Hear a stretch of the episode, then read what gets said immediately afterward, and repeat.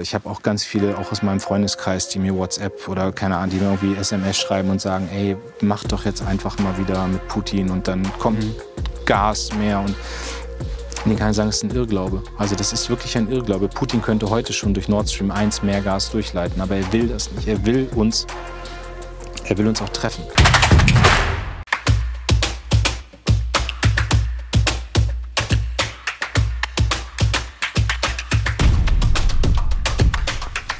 Hallo. Hallo, Herr Klingbeil. Hi. Freut mich sehr. Hi. Hi. Ja, herzlich willkommen beim Kreuzverhör. Schön, dass Sie die Fragen beantworten, hoffentlich, die Bestes, junge Menschen beschäftigen. Zuerst wollen wir mit Ihnen so eine kleine Blitzfragerunde machen. Kurze Frage, kurze Antwort. Mhm. Los geht's mit einer Sache, die Sie auf jeden Fall beantworten können. Wie viel schlafen Sie denn momentan so pro Nacht? Äh, heute Nacht waren es sechs Stunden, äh, aber mir fehlt noch eine Nacht, die von Samstag auf Sonntag, die habe ich noch nicht wieder aufgeholt. Also äh, eigentlich so zwischen sechs, sieben, fünf Stunden, aber wenn ich eine Nacht nicht habe, dann merke ich das jetzt schon. Herr Klingbeil, eine Sache, die Sie an der SPD nervt. Dass wir gerade auf Platz drei in den Umfragen sind. Haben Sie Olaf Scholz schon mal so ausgelassen tanzen sehen wie die finnische Regierungschefin Sanna Marin? Ich habe ihn schon tanzen sehen, aber also Wie sieht es Sanna, aus? Sanna tanzt besser, würde ich sagen. Das sieht Herr Klingbeil, sollte man Vapes verbieten? Jetzt blamiere ich mich, wenn ich nicht oh weiß, nein. was das ist. Herr Klingbeil, äh, Vapes sind Einweg-Shishas. Das sind diese kleinen Dinger, die aussehen wie so Stifte, mit denen ganz gerade sehr, sehr viele Jugendliche rumlaufen. Also ähm, habe ich keine, also habe ich keine Meinung, da habe ich mich noch nie mit beschäftigt. Ich habe irgendwann mal gelesen, dass da in manchen dieser, es gibt ja auch diese Zigaretten, die sich da entwickeln, dass da eben doch Stoffe drin sind, die, Mhm. die schwierig sind. Also da würde ich schon sehr genau hingucken. Ich war selbst Raucher, ich bin total froh, dass ich das nicht mehr bin. Ähm, aber verbieten weiß ich nicht, aber zumindest muss man da genau hingucken, was da ist drin ein ist. aktueller Trend gerade bei den Jugendlichen. Sehen Sie, Verursacht auch sehr viel Müll, ist auch gerade so in der Debatte. das ist vielleicht auch eine Diskussion. Ja. Klima habe ich auch immer gedacht. Sorry, dass ich das nicht wusste. Alles gut. Kein Problem. Anderes Thema, Verbot, Tempolimit. Kommt das noch? Ich glaube, dass es irgendwann kommen wird. Also ich selbst war auch jahrelang sehr kritisch beim Tempolimit, ähm, weil ich auch sehr gerne sehr schnell Auto fahre. So ich, ähm, aber ich verstehe die Argumente. Also, Was fahren Sie für ein Auto? ähm, also ich fahre einen äh, Volkswagen, also ein Arteon heißt der, das Mhm, früher mal das HCC so.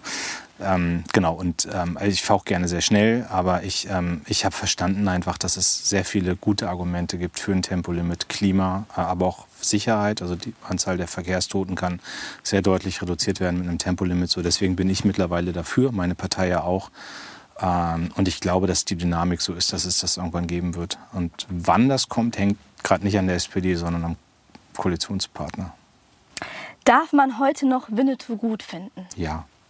Finden Sie Winnetou gut? Nee. Also ich habe, also es gehörte einfach nie zu meiner Jugend dazu. Ne? Ich habe mich da nie mit auseinandergesetzt, aber ich finde das ehrlicherweise, das ist für so viele Menschen war das sehr prägend in der Jugend. Die haben sich damit auseinandergesetzt. Bei mir da in der Nähe, wo ich wohne, Bad Segeberg, wo dann die großen Aufführungen noch sind. Und ich finde das, ich finde das falsch, da jetzt so stark in diese Diskussion reinzugehen und dann am Ende auch Sachen zurückzuziehen, vom Markt zu nehmen, sich damit zu beschäftigen, sich damit auseinanderzusetzen, ja, aber man darf das noch gut finden. Okay, Winnetou mögen Sie nicht. So können Sie uns eine Serie, einen Film empfehlen. Was sollten wir unbedingt angucken?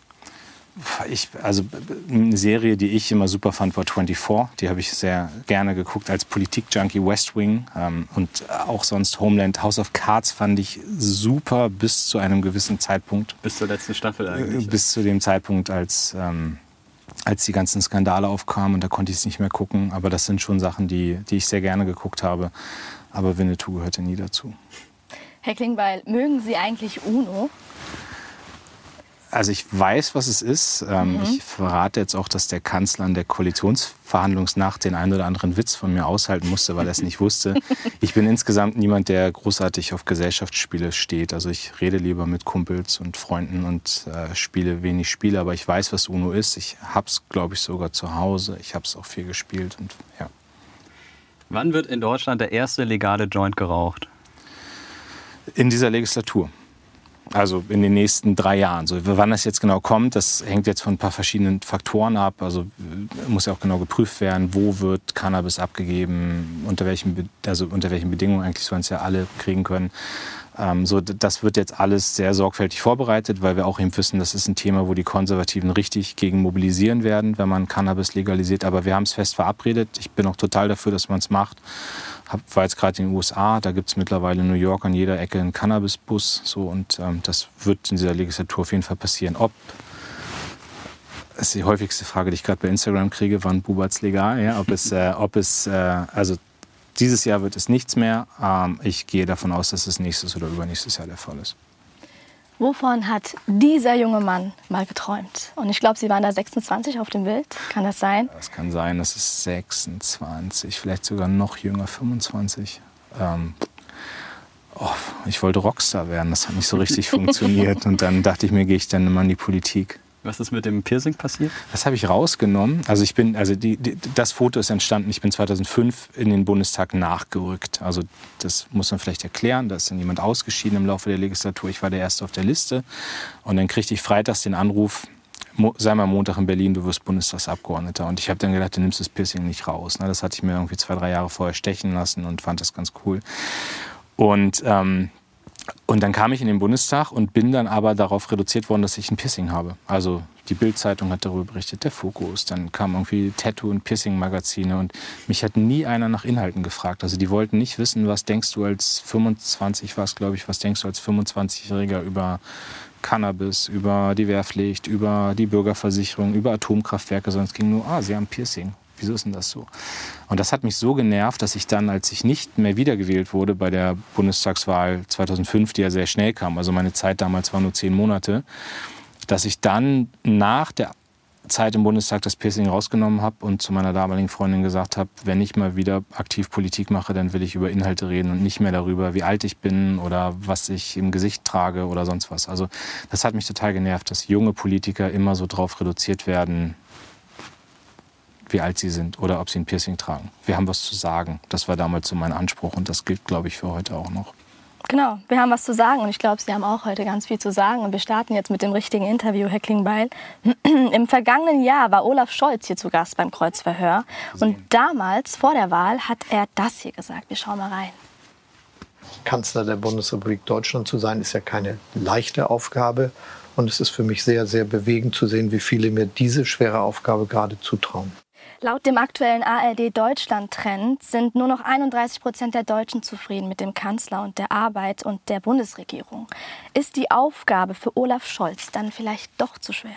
Nee, das glaube ich nicht. Also, nee, nicht das glaube ich nicht, sondern das weiß ich, dass das nicht der Fall ist. Ähm, aber es ist eine schwere Aufgabe, die da ist. Und die ist ja noch schwerer geworden als vor einem Jahr. Also da haben wir gedacht, wir formen eine neue Regierung. Wir haben dann ja den Koalitionsvertrag für die Ampel gemacht, auch mit viel Modernisierung für Deutschland. Und dann ging es ja los. Ja. Wir waren kaum im Amt, dann kam der Krieg, dann kommt jetzt die große Energiekrise. Also wir haben die Corona-Krise auch noch, wir haben die Klimakrise, also vier Krisen, die jetzt gerade übereinander liegen. Und da ist natürlich der Kanzler immer der Erste, wo die Menschen dann noch unzufrieden sind, wenn was nicht gut läuft. Und gerade verändert sich für ganz viele Menschen ihr Leben, also ihr wirklich alltägliches Leben. Und äh, das kriegt der Kanzler am ehesten ab. So, also insofern äh, erklären sich, glaube ich, diese Zahlen. Aber ich bin mir ganz sicher, am Ende dieser Legislatur werden die Menschen sagen, Olaf Scholz hat das gut gemacht. Der hat das Land gut durch diese Zeit durchgebracht. Herr Klingbeil, Thema Krieg in der Ukraine. Viele finden, Olaf Scholz hat zu lange gezögert bei Waffenlieferungen mhm. oder allgemein auch, bis er sich entschlossen hat, nach Kiew zu reisen. Wir schauen uns an, USA und Großbritannien, die waren viel, viel schneller mit ihrer Hilfe. Hätte Deutschland als größtes Land in Europa nicht viel mehr und vor allem auch viel früher was machen müssen? Wir haben von Tag 1 an was gemacht, also von dem 24. Februar, an dem der Tag ausgebrochen ist. Wir haben sofort Sanktionen verhängt. Ähm, aber bei den Waffenlieferungen sage ich Ihnen auch, das ist, da waren mir manche zu euphorisch. Also da ist ja nur noch über Waffenlieferungen geredet worden in Talkshows. Da waren auf einmal Leute, die kannten die Bundeswehr bisher nur, weil sie gegen sie demonstriert haben und waren die größten Waffenexperten. Und wir haben alles, was wir gemacht haben, immer im Einklang mit den Sie haben jetzt gerade gesagt, die Amerikaner waren schneller, aber das stimmt nicht. Die haben alles immer im Einklang gemacht. Also wir haben Artillerie geliefert, als die Amerikaner, als die europäischen Bündnispartner das gemacht haben. Wir haben andere Waffensysteme in Absprache mit den Amerikanern geliefert. Joe Biden war glaube ich, übrigens bis heute noch nicht in Kiew. Also, weil sie auch gesagt haben, da waren andere schneller. Ne? Und, Aber und finanzielle Militärhilfen gab es schon viel früher aus den USA. Von allen. Also von allen. Also Europa hat jetzt gerade wieder neue Budgets auf den Weg gebracht. Also, ne, also Olaf Scholz, es stimmt in der Tat, hat sich das nie einfach gemacht. Aber ich glaube am Ende halt auch, dass wir uns immer wieder bewusst machen müssen, es geht nicht nur um Militär, es geht auch um Sanktionen, es geht um politischen Druck, es geht auch um Gespräche. So und, und man muss auch einfach sagen, die Bundeswehr ist nicht in dem Zustand, dass wir einfach mal alles haben, was die Ukraine bräuchte. Die Bundeswehr ist über, über Jahrzehnte runtergewirtschaftet worden. Und das zeigt sich eben auch in einer Situation, wo man gerne auch mehr geben möchte, als man, als man hat. Also der Gedanke, dass die Bundeswehr irgendwo eine große Garage hat und da steht alles drin und wir geben das einfach nicht her, der ist leider auch nicht so. Und es bringt auch nichts, wenn wir, wenn wir Waffen rübergeben, die nicht funktionieren. Oder Waffen, an denen die Ukrainerinnen und Ukrainer nicht ausgebildet sind. Das funktioniert auch nicht. Jetzt äh, ist Russland und die SPD ein Thema, über das man lang diskutieren kann. Es gibt viele Verbindungen, wenn man da Namen nennen wollte. Gerhard Schröder natürlich, Frank-Walter Steinmeier, Manuela Schwesig. Auch Ihr Name taucht immer wieder auf. Sie waren mal in einem Verein Deutschland, Russland, die neue Generation, unter anderem von der Gazprom-Tochter, mhm. gesponsert. Sie haben kürzlich mal in einem Interview gesagt, da haben wir viele Fehler gemacht. Was war der größte Fehler, den Sie gemacht haben in Bezug auf Russland? Ich glaube, dass ich auch naiv war an der Stelle, dass man gedacht hat, man kann mit Putin über Gespräche Konflikte klären. So, also das ist ja auch erstmal was, was völlig legitim ist. Also ich meine, so hat deutsche Außenpolitik über Jahrzehnte funktioniert, dass man gesagt hat, wir setzen uns an einen Tisch und wir reden und wir versuchen so Konflikte zu klären. So, also etwas, wo ich jetzt auch sage, was ist die Alternative? Die Alternative ist ja nicht in dem Moment, wo mir einer mal widerspricht, fange ich einen Krieg an. So und und ich glaube aber, wir hätten die Zeichen der Zeit viel besser erkennen müssen. Ne? Und wir haben, also, und das merke ich bei mir eben, dass ich an, also wenn ich jetzt mal nur von mir rede, dass ich an viel zu vielen Stellen immer versucht habe, russisches Verhalten auch irgendwie gut zu erklären, also in ein positives Licht zu rücken.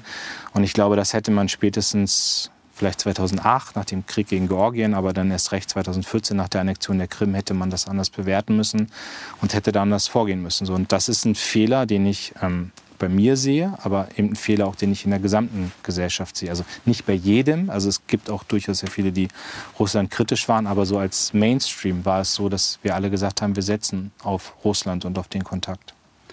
Jetzt ist es eben passiert. Man muss aber in irgendeiner Form mit Wladimir Putin weiterarbeiten. Der Krieg wird hoffentlich irgendwann vorbei sein. Ist es überhaupt denkbar, dass Wladimir Putin bei so einem Treffen mit Olaf Scholz wieder an einem Tisch sitzt? Oder ist das ausgeschlossen? Also wie kann da eine Zusammenarbeit überhaupt funktionieren? Ich meine, da muss man durchgehen, was das für Szenarien sind. Ne? Ich sage mal, wenn es jetzt zum Beispiel ein Treffen der UN-Vollversammlung ist, wo alle Staats- und Regierungschefs eingeladen sind und Olaf Scholz redet da, um den Krieg zu verurteilen und deutlich zu machen, dass Putin Kriegsverbrecher ist und danach ergreift Putin das Wort, weil er auch da ist, dann würde ich Olaf Scholz nie raten, da nicht hinzufahren. Also weil ich, ich nutze jedes Forum, um dem Typen zu sagen, dass er ein Kriegsverbrecher ist und dass er auf den Weg wieder kommen muss, wo man sagt, man beendet diesen Krieg. So, also ich finde auch überhaupt, das, Olaf Scholz ist ja kritisiert worden, weil er mit Putin telefoniert. Ich finde das richtig, dass man dem, also der ruft ja nicht an, um zu sagen, was für ein toller Typ ist, sondern er ruft ja an, um ihm zu sagen, dass er diesen Krieg beenden soll. Aber ich kann mir nicht vorstellen, ähm, ich kann mir nicht vorstellen, dass es irgendeine Situation gibt, wo man mit Wladimir Putin jetzt nett beim Abendessen sitzt und sich irgendwie vergegenwärtigt, wie, wie wichtig die deutsch-russischen Beziehungen sind. Also ich meine, dieses Vertrauen hat Putin verspielt. Der hat uns angelogen. Der hat in einer Phase, wo Olaf Scholz, wo, wo Macron, wo andere noch da waren oder Joe Biden mit ihm telefoniert hat, wo man versucht hat, ihn von diesem irrsinnigen Weg des Kriegs abzubringen, hat er die Planung vorangetrieben. Also der hat uns belogen und betrogen und das hat das persönliche Verhältnis zerstört. Aber dass man mit einem Land wie Russland, das riesig groß ist, ja, und das zum Beispiel, wenn es darum geht, international Klimaschutz ja, zu erreichen, das geht nicht gegen Russland. Und, und deswegen kann es Situationen geben, wo wir mit Russland wieder zusammenarbeiten. Es wird vielleicht Situationen geben müssen, wo man russischen Politikern über den Weg läuft. Aber dass das eine vertrauensvolle, eine freundschaftliche, eine kooperative Zusammenarbeit ist, das sehe ich überhaupt nicht. Also geht es nur noch ohne Putin?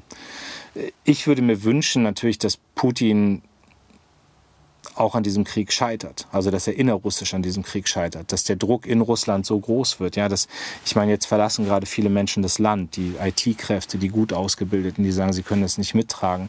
Ich merke natürlich auch, dass da Risse sind in der, in der russischen Gesellschaft. Das ist, das ist ähm, dass es ja auch Widerstand gibt. Ja, es gibt viele mutige Menschen, die in Russland aufstehen und sagen, wir akzeptieren das gerade nicht. Und ich glaube schon, dass dieser Krieg auch für Putin zum Verhängnis werden kann innerrussisch. Es ist ein Krieg, den wir auch in Deutschland hier sehr stark spüren und äh, immer mehr Menschen sagen, warum sollten wir die Ukraine weiter unterstützen in diesem Krieg? Der Krieg soll so schnell wie möglich vorbei sein, bevor bei uns die Preise noch weiter nach oben gehen. Äh, was sagen Sie zu diesem Konflikt, der da jetzt immer mehr hochkocht? Ja, das ähm, ist in der Tat so. Ich habe auch ganz viele, auch aus meinem Freundeskreis, die mir WhatsApp oder keine Ahnung, die mir irgendwie SMS schreiben und sagen, ey, mach doch jetzt einfach mal wieder mit Putin und dann kommt mhm. Gas mehr und Nee, kann ich sagen, es ist ein Irrglaube. Also das ist wirklich ein Irrglaube. Putin könnte heute schon durch Nord Stream 1 mehr Gas durchleiten, aber er will das nicht. Er will uns, er will uns auch treffen. Ähm, und deswegen ist es ein Irrglaube zu sagen, wir machen jetzt Nord Stream 2 auf und dann wird alles gut. Ähm, und es ist auch ein Irrglaube, dass Putin Ruhe gibt. Also was bedeutet das denn, dass man jetzt auf einmal sagt, okay, dann nimm dir die Ukraine oder dann nimm einen Teil des Landes und das darf man nicht zulassen. Da sind Menschen, die für unsere Werte eintreten, die unser Rechtsempfinden haben, die unser politisches Verständnis auch haben, die werden angegriffen, da werden Grenzen verschoben. Und wenn wir jetzt zulassen, dass Putin Recht bekommt oder wir nachlassen auch in der Kritik an Putin, dann sind vielleicht die Polen oder das Baltikum die nächsten Orte, die angegriffen werden. Weil die Großmachtsfantasien von Putin, die kann man jeden Tag gerade in seinen Reden hören. Also ich glaube einfach, dass das Signal an Putin wäre, jetzt kannst du weitermachen, weil wir geben nach. Also weiter Waffen liefern, unbegrenzt. Wir werden weiter Waffen liefern und das ist in der Tat ja auch etwas, was Putin gerade zusetzt, dass er diese militärischen Erfolge nicht hat, wie, äh, wie er sie gerne hätte. Also ich glaube eh, dass er gedacht hat, er kann innerhalb von drei, vier, fünf Tagen da quer durch die Ukraine durchmarschieren und alle bejubeln ihn und freuen sich, dass er da ist.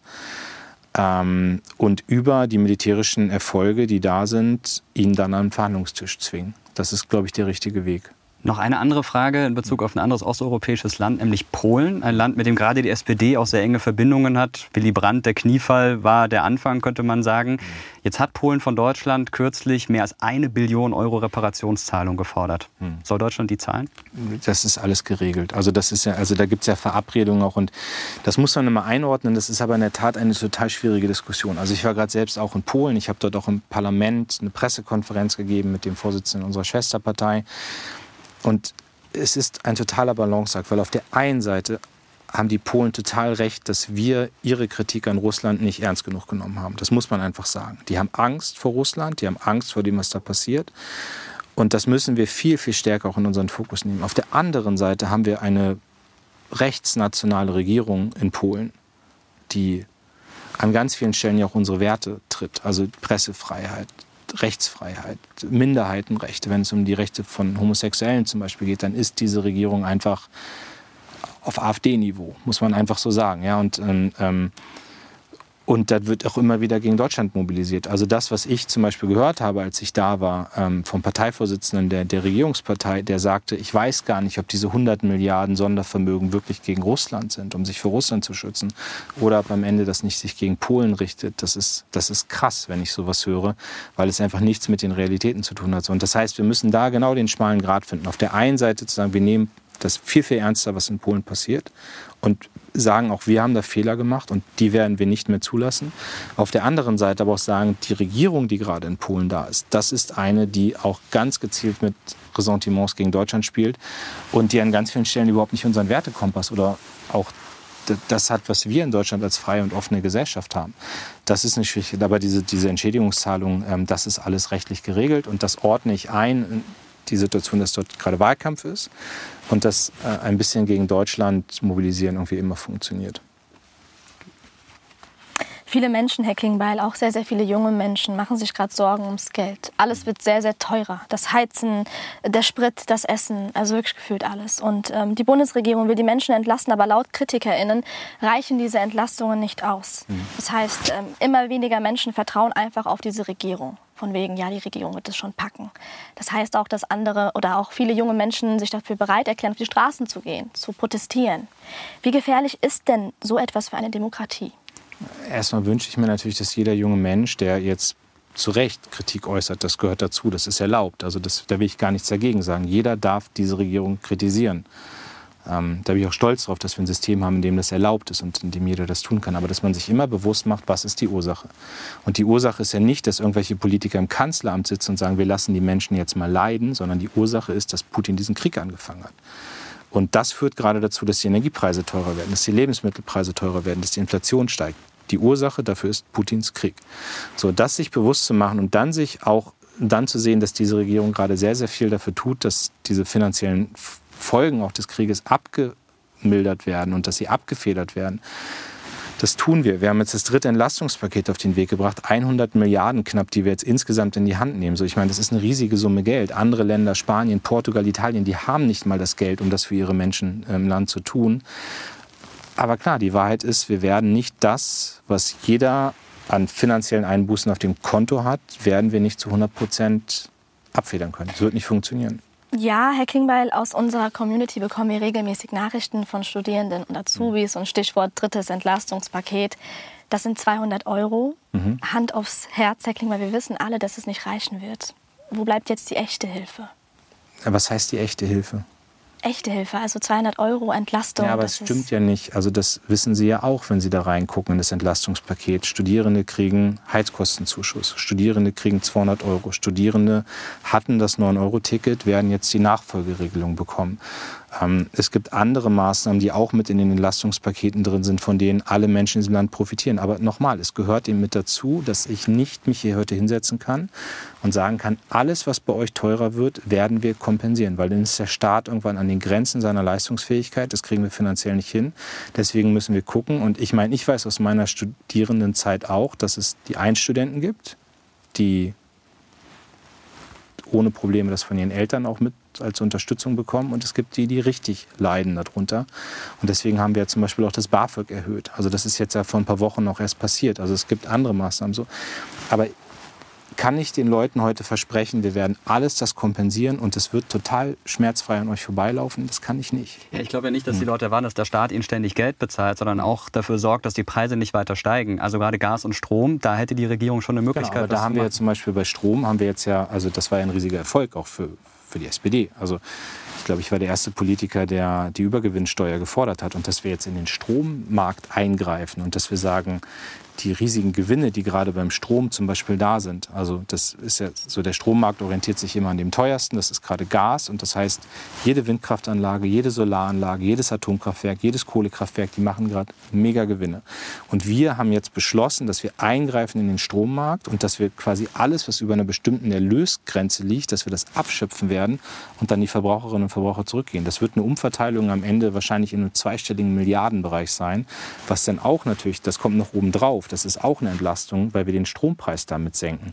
Und beim Gas hätte ich mir gewünscht, dass wir das auch bekommen. Also da gibt es ja auch die Ideen mit so einem Gasdeckel oder einem Kontingent, was jeder dann zur Verfügung gestellt kommt. Das ist aber wesentlich komplexer, weil Gas auch noch viel mehr ein internationaler Markt ist als Strom. Aber wir haben eben auch gesagt, es soll jetzt sehr schnell von Experten ein Modell auf den Tisch gelegt werden, wie wir auch in den Gasmarkt eingreifen können. Und auch das wäre eine Entlastung. So, das ist aber es ist total komplex. Ja? Und ich, ich will gar nicht, und deswegen, hm, ich glaube, mit einer Mentalität, die immer nur sagt, der Staat muss das jetzt kompensieren oder muss das auffangen, kommen wir nicht gut durch die nächsten Wochen. Und deswegen ist mir total wichtig, und, und ich merke ja in vielen Gesprächen auch, dass die Bürgerinnen und Bürger das sehen, dass wir gerade eine schwere Phase haben, liegt erstmal an Wladimir Putin und ich weiß nicht, wie das die Community hier diskutiert, aber so diese einfachen Lösungen, die ich gerade merke, auch ne, gestern auch im Bundestag, dass man sagt, ja, einfach Atomkraft, neue Atomkraftwerke bauen und so weiter oder Klimaschutz jetzt aufgeben oder sowas, das halte ich auch nicht für den richtigen Weg. Mich würde interessieren, wie Sie als Politiker bzw. Sie und Ihre ganze Partei, wie finden Sie heraus, wie es gerade jungen Menschen geht oder was sie gerade brauchen? Also wie kriegen Sie da diesen direkten Kontakt? Gibt es einen direkten Kontakt zu jungen Menschen? Ja, sehr viel. Also ich rede jetzt mal, also vielleicht erstmal für die Partei. Ich bin ja total froh, dass wir ähm, von 200 Abgeordneten haben wir 50, also 49 im Alter der Jusos, der Jugendorganisation, das heißt bis 35. Ich glaube, der, der jüngste, Jakob Blankenburg, äh, das weiß ich noch, weil er mein erster Praktikant war, der ist jetzt auch im Bundestag, der ist 25. Ähm, und also in dieser Altersspanne zwischen 25 und 35 haben wir ein Viertel der Fraktion. So, da würde ich erstmal sagen, die haben natürlich erstmal auch, die sind selbst noch junge Leute und haben auch ein Gespür. Und bei mir ist das zum Beispiel so, dass ich sehr viel mit Schulen mache. Also ich habe eigentlich jede Woche hier in Berlin Schulklassen, mit denen ich dann auch rede.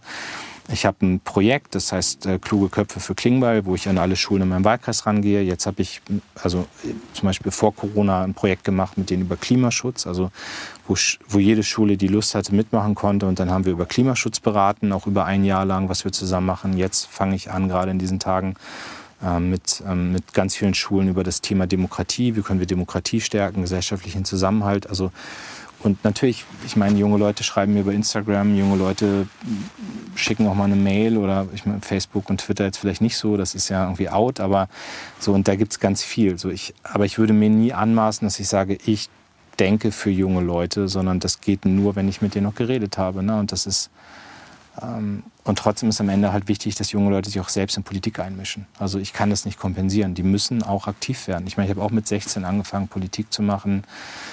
Es gibt sehr viele junge Leute, ich meine, die freitags auf die Straße gegangen sind und sich immer noch für das Thema Klima ähm, interessieren. Es gibt junge Leute, die sich gegen rechts engagieren. Es gibt junge Leute, die sich gegen diesen Krieg engagiert haben. Die sind ja alle da. Also wenn mir jemand erzählt, eine junge Generation ist unpolitisch, halte ich das für totalen Quatsch. Herr Klingbeil, meine Jungs und Mädels in Frankfurt und Umgebung haben gerade sehr, sehr dicke Krisen, wenn es um Thema gute, bezahlbare Wohnungen geht. Mhm. Ähm, ein zentrales Versprechen der SPD im Wahlkampf war 400.000 neue Wohnungen pro Jahr. Mhm. Wie läuft's? Ähm, schwerer als gedacht. Also sage ich auch ganz offen, weil auch die Krise ja gerade dazu führt, dass wir A, einen krassen Fachkräftemangel haben und B, auch die ganzen Materialien für das Bauen nicht da sind oder wesentlich teurer werden. Also heute eine Wohnung zu bauen ist noch viel, viel teurer als vor einem Jahr. Äh, aber es läuft. Also Clara Geiwitz als zuständige Ministerin hat jetzt ja alle Akteure an einen Tisch geholt. Es gibt ein Bündnis für bezahlbares äh, Wohnen und da wird jetzt geguckt, wie kann der Staat zum Beispiel Planungsbeschleunigung machen. Also wie können wir dafür sorgen, dass viel, viel schneller auch die ähm, die Wohnungsbaugesellschaften, dass die in die Lage versetzt werden, dass sie Genehmigungen bekommen, dass es losgehen kann, dass Grundstücke zur Verfügung stehen. Ähm, da wird auch darüber geredet, ähm, äh, wie zum Beispiel der soziale Wohnungsbau gestärkt werden kann. Und also das Thema ist total da, aber wir müssen einfach auch gerade sehen, dass dieser Krieg dazu führt, äh, dass. Ähm, also wird es auch keine neuen 400.000 Wohnungen geben. Doch, dieses das ist Jahr. das Dieses Jahr noch? Nein, dieses Jahr nicht, nein. Aber das, das, war also das Ziel war immer, dass wir nee, und es muss ja über Jahrz also es muss über Jahre gehen. Also Über Olaf Jahre, Scholz hat immer davon geredet, dass wir von den nächsten zehn Jahren reden. So, wir müssen so gut sein im Staat und im Bündnis mit den anderen, dass am Ende jedes Jahr 400.000 Wohnungen gebaut werden. Und das geht in dieser Legislatur los. Aber natürlich nicht in diesem Jahr. Okay. Um Geld geht es auch in der Frage von Negar Amiri. Und Mhm. wir schauen gerade mal rein. Sie hat uns eine Videobotschaft hinterlassen.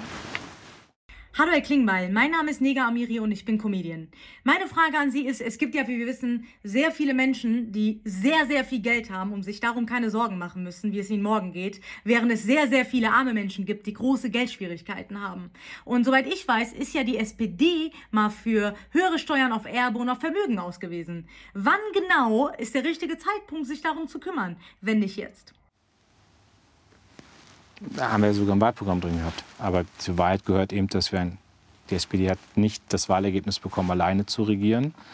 Hätten wir nur mit den Grünen regiert, hätte das auch gepasst, weil die das auch wollen. Aber wir haben mit der FDP einen Koalitionspartner, der klar sagt, keine höheren Steuern. Die FDP äh, war ja auch die Partei, die sich äh, quergestellt hat, als es darum ging, Gewinne, Übergewinne, wie man ja immer sagt, abzuschöpfen äh, bei. Unternehmen. Genau. Ähm, es hat dann letztendlich doch irgendwie hingehauen, aber so ganz verstanden habe ich das ehrlich gesagt jetzt doch nicht, wie das ablaufen soll. Bernd Rürup, einer der ehemaligen Wirtschaftsweisen, äh, hat sich auch schon kritisch geäußert und gesagt, das kann ein großes Chaos geben. Übergewinnabschöpfung. Äh, Weil er sagte, das Problem könnte sein, dass man dann auch Unternehmen das Geld nimmt, die vielleicht das Geld sofort wieder in Innovation stecken könnten. BioNTech ist äh, ein ganz klassischer Fall. Die könnten das Geld in die Krebsforschung stecken. Wenn man denen das jetzt wegnimmt, ist es natürlich schwierig. Also wie unterscheidet man da? Nimmt man allen Unternehmen das, was Sie jetzt gerade Ja, Moment, aber zitiert das, was wir jetzt gerade beschlossen haben, bezieht sich ja ausschließlich erstmal auf den Strombereich. Genau, aber die. SPD will ja noch viel mehr und Sie Genau. sind auch dafür eingetreten. Ja, äh, genau, das, also ich halte das auch für richtig, aber also, äh, dass man diese Übergewinnsteuer bekommt. Mhm. Das, meine Forderung war immer erstmal für Bereiche, die in der aktuellen Krise profitieren. Also die äh, nicht, weil sie jetzt irgendwie Leute einstellen, weil sie Innovationen machen, weil sie neue Produkte machen, sonst was, sondern es gibt ja, und die beiden markantesten Beispiele sind die Mineralölkonzerne und sonstige Energieunternehmen. Also wenn Sie sich die Bilanzen von RWE, von anderen angucken, die machen alle Mega-Gewinne durch die Verknappung von Energie. Also da geht es gar nicht um Biontech. Hm. Das ist ein ganz anderer Bereich. Es geht um den Energiebereich oder um den Benzinbereich, um den Mineralölbereich. Und ach, ganz ehrlich, dieses, also natürlich, ich bin, ich, bin kein, ich bin kein Jurist in einem Ministerium. Aber wenn ein Minister zu einem Ministerium, wo gut bezahlte Juristen arbeiten, geht und sagt, ich möchte jetzt ein Modell, dann wird das erarbeitet werden können. Und ich meine, wir sehen in Großbritannien, dass die Übergewinnsteuer kommt mit einer konservativen Regierung. In Portugal kommt die Übergewinnsteuer. In Spanien kommt die Übergewinnsteuer. Damit wird der kostenlose öffentliche Nahverkehr finanziert. Ich glaube, dass Rumänien die Übergewinnsteuer einführt. Und das sind alles ja Demokratien in Europa, die das machen und die kriegen das hin. Und das hat hier auch ähm, äh, wissenschaftliche Gutachten gegeben, zum Beispiel vom Deutschen Bundestag. Der hat ja einen eigenen wissenschaftlichen Dienst, wo dann noch Experten beauftragt werden können. Und die haben gesagt, es ist gar kein Problem, ein solches Modell in Deutschland umzusetzen. Äh, ich frage mich nur, warum dauert das eigentlich alles so lange? Sie haben gerade gesagt, Nein, andere Länder haben das schon. Dass, es liegt daran, dass es einen Koalitionspartner gibt, der keine Übergewinnsteuer will. Das muss genau. ich ja erstmal akzeptieren. Also wissen Sie, wenn die FDP jetzt gerade fordern würde, dass der Mindestlohn in der aktuellen Situation auf 8 Euro gekürzt wird, würde ich das ja auch nicht wollen. Und ja. So, und, das, und das muss ich ja erstmal, ich kann das falsch finden und ich kann das kritisieren und ich sage auch, was meine Position ist, aber wir regieren mit der FDP. Herr Klingbeil, hm. viele haben das Gefühl, dass der Klimawandel, gerade vielleicht die größte Krise von allen Krisen, die wir gerade haben, momentan super wenig Aufmerksamkeit bekommt. Und stattdessen kümmert sich die Politik um Tankrabatt, um Kohlekraftwerke, also alles irgendwie entgegengesetzte Richtungen, alles, was nicht so wirklich mit Klimawandel und, und Verbesserung zu tun hat. Fridays for Future, Organisation, mega krass enttäuscht von der Regierung und von der Arbeit. Zu Recht?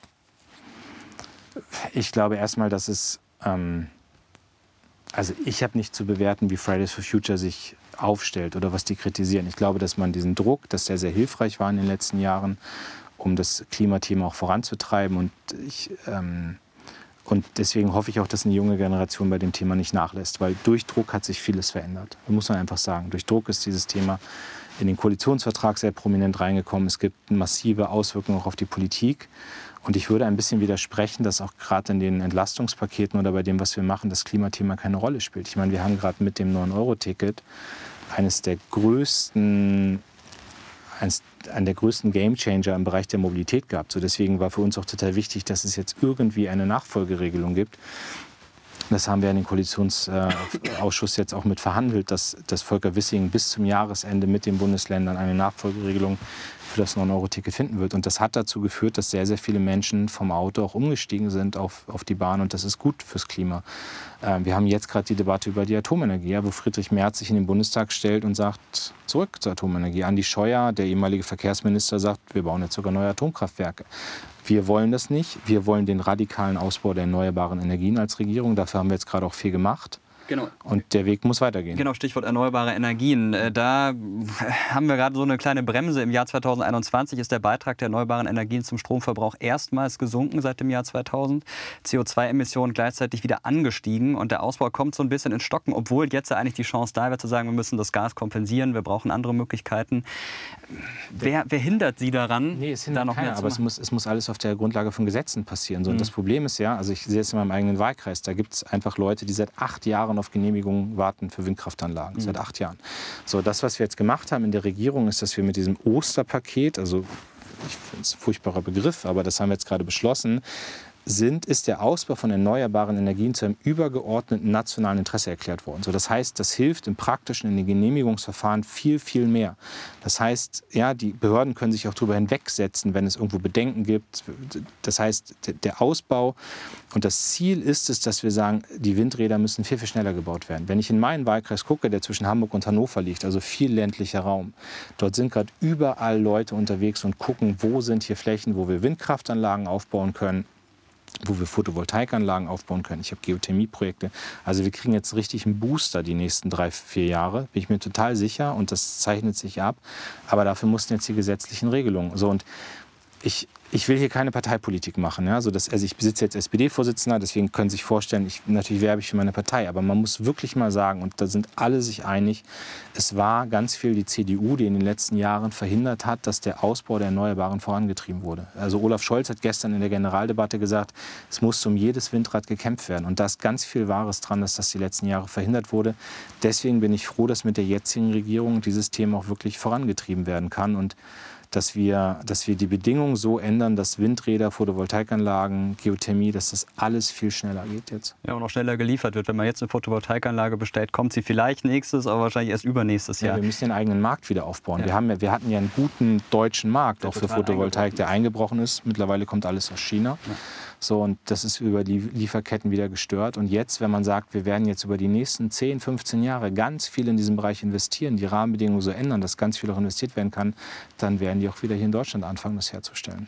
Sie haben vorhin das 9-Euro-Ticket genannt. Ein Riesenerfolg, kann man sagen. Olaf Scholz hat gesagt, das ist mit das Beste, das wir bisher gemacht haben. Hat so viel CO2 eingespart wie ein Jahr Tempolimit bei 130, also auch für die Umwelt sehr gut. Jetzt ist es ausgelaufen. 49-Euro-Ticket soll kommen, 49 Euro im Monat.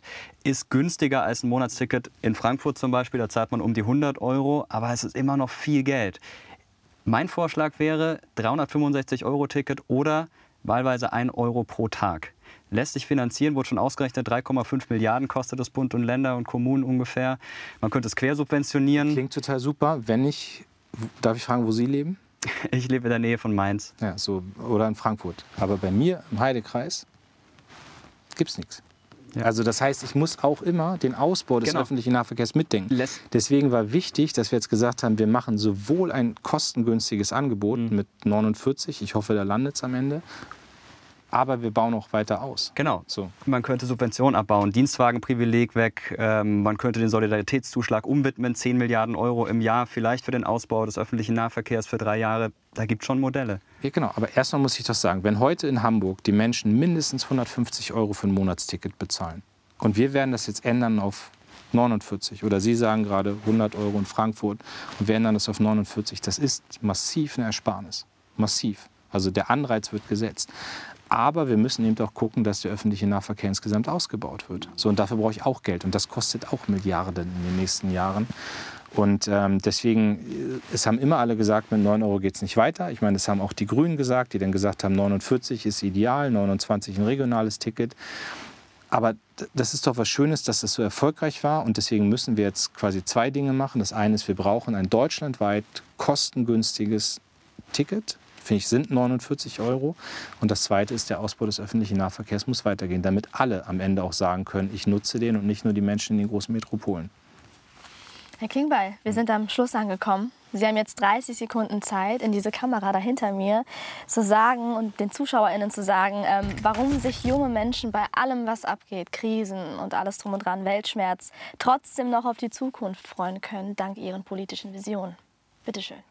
Ja, ich glaube vor allem erstmal, dass es wichtig ist, dass ihr euch einmischt. Ähm, heute wird ganz viel im Bundestag entschieden. Wir haben gerade über ganz viele Themen geredet, die eure Zukunft betreffen. So, und eure Zukunft wird eine gute sein, wenn die richtigen Entscheidungen getroffen werden, wenn wir auf Erneuerbare setzen, wenn der gesellschaftliche Zusammenhalt gestärkt ist, wenn wir in einem friedlichen Europa leben. Und dafür müsst ihr euch als junge Generation einbringen. Das ist mein Wunsch. Dankeschön. Vielen Dank. Ich weiß nicht, ob das 30 Sekunden waren. Aber waren kürzer, aber okay. haut auch. Vielen Dank.